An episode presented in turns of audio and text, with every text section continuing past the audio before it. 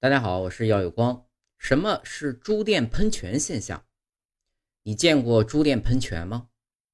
将杯中堆积的珠电的一端往外一拉，你会发现链子啊，并不只是简单的在重力作用下往下落，而是似乎出现出现了反重力的状态，会先向上高高升过杯顶，再落下，就像喷泉一样运动。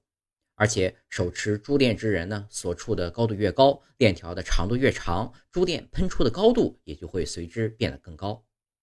这个实验并不复杂，所需的材料也很简单，你在家里就可以复制，只需要一条足够长的珠链，一个杯子。说不定你小时候就玩过，还觉得很神奇。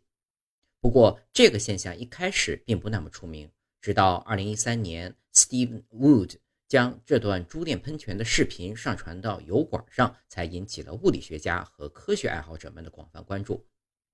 剑桥大学的约翰·比金斯和马克·华纳认为，驱使珠链向上运动的作用力，并不是来自于已经脱离容器的珠链，而是来自于仍停留在容器内的那一部分珠链。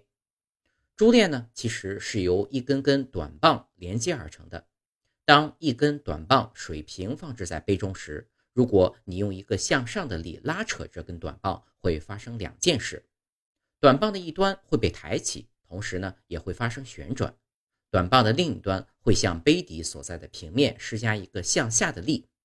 平面则会产生一个相应的反作用力。而在珠链中，短棒是与其他短棒连在一起的，因此短棒的另一端便会受到来自容器或是其他短棒的反作用力。换句话说，当重力向下拉时，链条本身就会向上推。